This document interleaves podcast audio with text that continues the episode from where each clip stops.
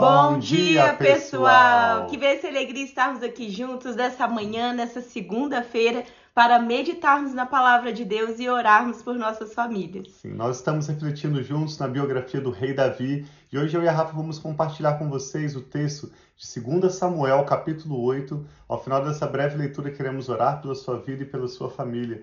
Vamos pedir a Deus a bênção dele para essa nova semana, ainda um novo mês de dezembro, um mês tão especial em que nós celebramos o nascimento de Jesus, que é descendente de Davi, como foi prometido, que o Senhor daria a Davi um filho, um descendente cujo reino jamais teria fim.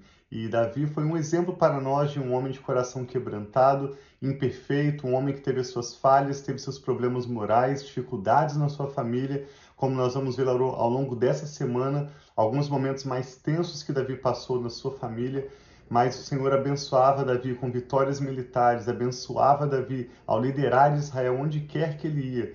Hoje, especificamente, nós vamos ler sobre as vitórias militares de Davi. Esse texto fala e repete que aonde Davi ia, o Senhor lhe dava vitória. Ele nunca perdeu uma batalha, Deus lhe deu vitória em todas as suas batalhas por amor do seu povo Israel. Amém. Então vamos orar para que o Senhor fale conosco nesse dia, nos ensine também a sermos vitoriosos, a confiarmos nele, a estarmos colocando toda a nossa confiança em Deus. Então vamos orar e também nós vamos orar ao final da live, orando por nossas famílias, nossas situações e pela vitória de Deus. Pai, muito obrigado por esse novo dia por essa nova manhã, Pai, que na tua palavra diz que as tuas misericórdias se renovam sobre as nossas vidas.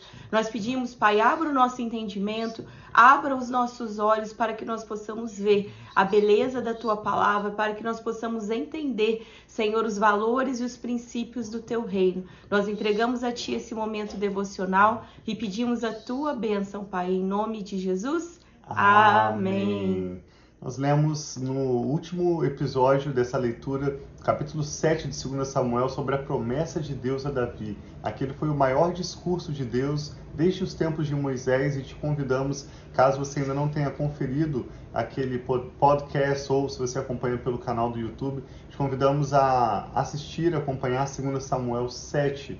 E hoje no capítulo 8 diz que depois disso, Davi derrotou os filisteus subjugou-os e tirou do controle deles Meteg Amá. Davi derrotou também os moabitas. Ele os fez deitar-se no chão e mandou que os medissem com uma corda. Os moabitas que ficavam dentro das duas primeiras medidas da corda eram mortos, mas os que ficavam dentro da terceira eram poupados. Assim, os moabitas ficaram sujeitos a Davi, pagando-lhe impostos. Além disso, Davi derrotou Adadezer, filho de Reob, rei de Zobá, quando Adadezer tentava recuperar o controle na região do rio Eufrates. Davi se apossou de mil dos seus carros de guerra, sete mil cavaleiros e vinte mil soldados de infantaria. Ainda levou cem cavalos de guerra, de carro de guerra, e aleijou todos os outros. Quando os arameus de Damasco vieram ajudar Adazer, rei de Zobá, Davi matou 22 mil deles. Em seguida, estabeleceu guarnições militares no reino dos arameus de Damasco, sujeitando-os a lhe pagarem impostos. E o Senhor dava vitória a Davi em todos os lugares onde ia. Então, nós estamos vendo Davi aqui teve vitória sobre vários reis, filisteus, moabitas, agora esse rei também. E Davi levou também para Jerusalém os escudos de ouro usados pelos oficiais de Adadezer, de Tebá e de Berotai, cidades que pertenciam a Adadezer. O rei Davi levou grande quantidade de bronze. Quando Tou, rei de Amate, soube que Davi tinha derrotado todo o exército de Adadezer, enviou seu filho Jorão ao rei Davi para saudá-lo e parabenizá-lo por sua vitória na batalha contra Dadezer, que tinha estado em guerra contra Tou. E com Jorão mandou todo tipo de utensílios de prata, de ouro e de bronze.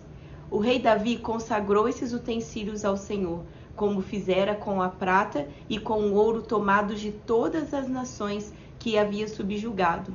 Edom e Moabe, os moabitas e os filisteus e Amaleque. Esses são os reis que Davi tinha né, tido vitória sobre eles. Sim. Também consagrou os bens tomados de Adadezer, filho de Reobe, rei de Zobá. Então a gente sempre vê esses princípios na vida de Davi. Davi sempre estava dando glória a Deus, estava sempre retornando toda a glória, toda a honra, ele está consagrando, apresentando a Deus tudo isso que ele foi ganhando, ouro, prata, bronze dos reis, que ele foi tendo vitória sobre, né? Sim. O propósito da vida de Davi era claramente glorificar a Deus.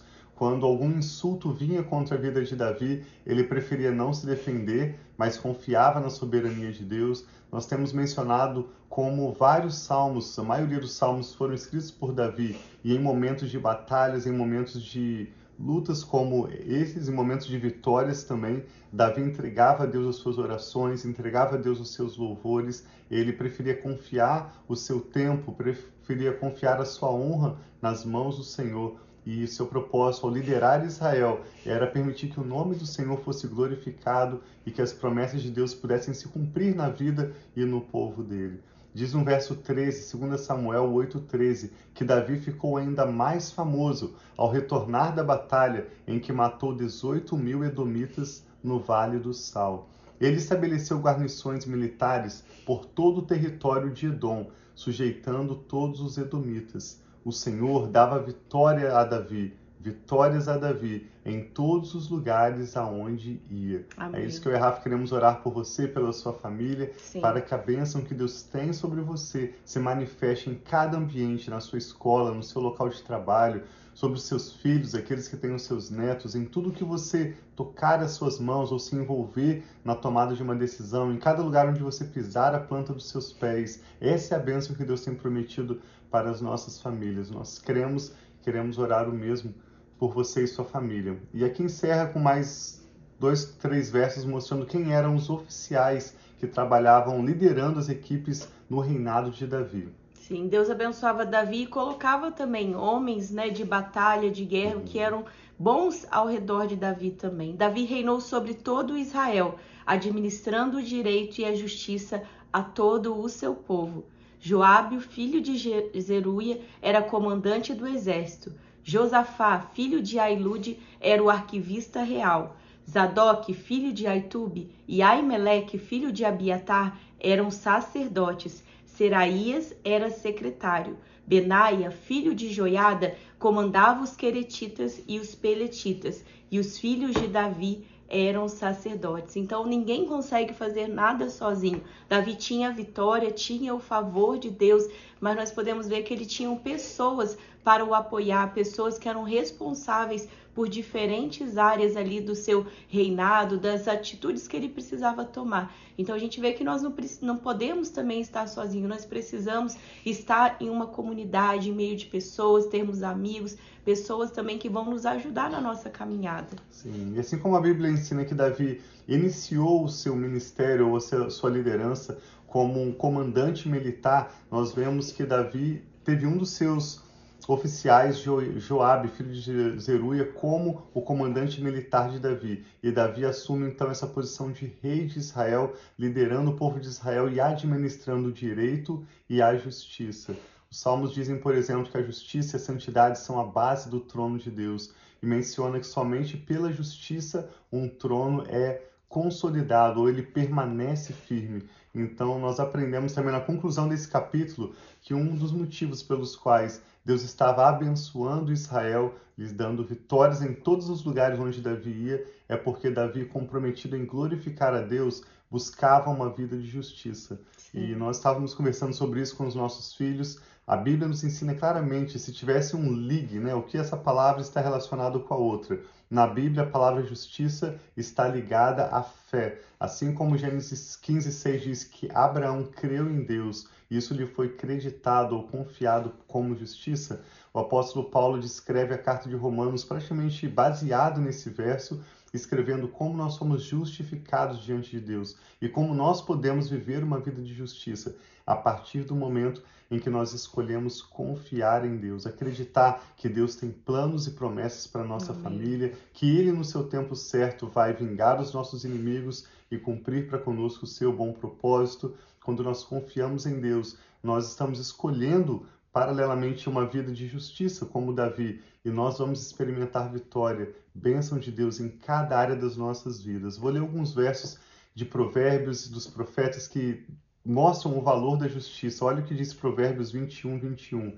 Quem segue a justiça e o amor encontra a vida, justiça e honra. Exatamente o que nós estamos aprendendo com o exemplo da história de Davi. Isaías, profeta, escreveu que o fruto da justiça será paz. Quando nós nos comprometemos a crer em Deus e viver uma vida justa, não manipulando, não forçando a barra, mas confiando no tempo e no modo de Deus, nós vamos desfrutar paz. O resultado da justiça será tranquilidade e confiança. Olha o Salmo 71, verso 16: Falarei dos teus feitos poderosos, ó soberano Senhor, recordarei a tua justiça, unicamente a tua justiça.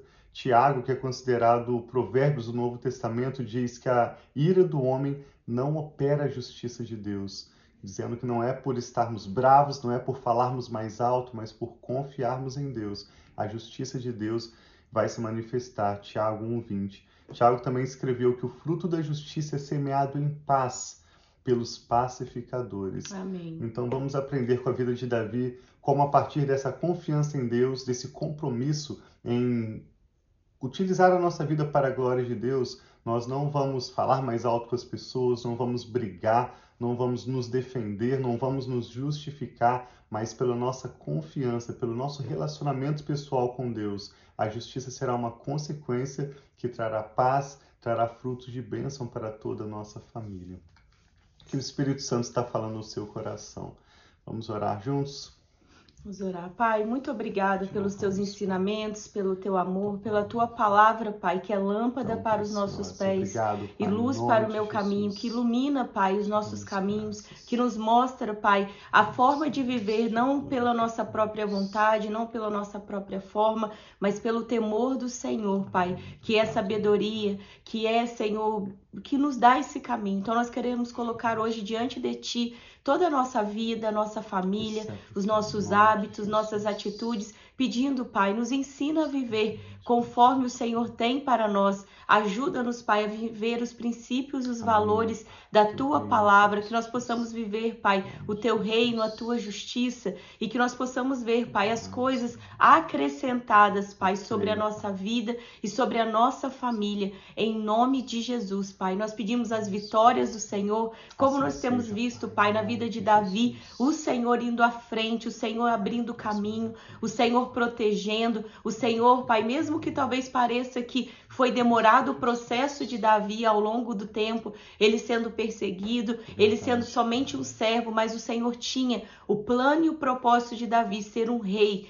E em nome de Jesus, que assim seja sobre a nossa vida. Talvez pareça que os processos, o tempo do Senhor tem demorado, mas nós sabemos que o tempo e o processo e o modo do Senhor é perfeito. Então nós concordamos, Pai, com todos os planos Amém. e promessas que o Senhor tem sobre nós e nossa família, sobre nós e os nossos filhos, sobre nós e os nossos netos e os nossos descendentes.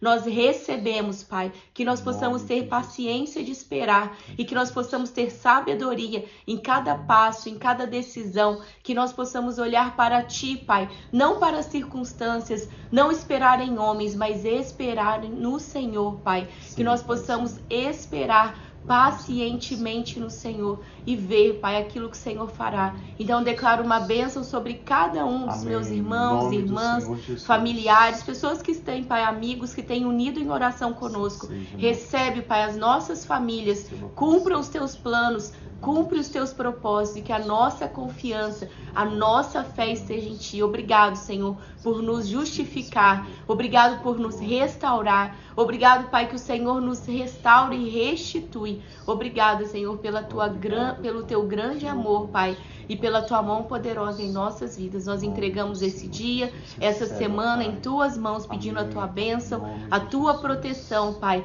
e a tua sabedoria. Em nome de Jesus. Amém. Graças a Deus, que o Senhor continue abençoando a sua vida e a sua família. Obrigado por acompanhar conosco e por compartilhar também essa ministração, esse tempo de oração com outras pessoas que podem ser abençoadas juntamente conosco. Sim, um abração, amamos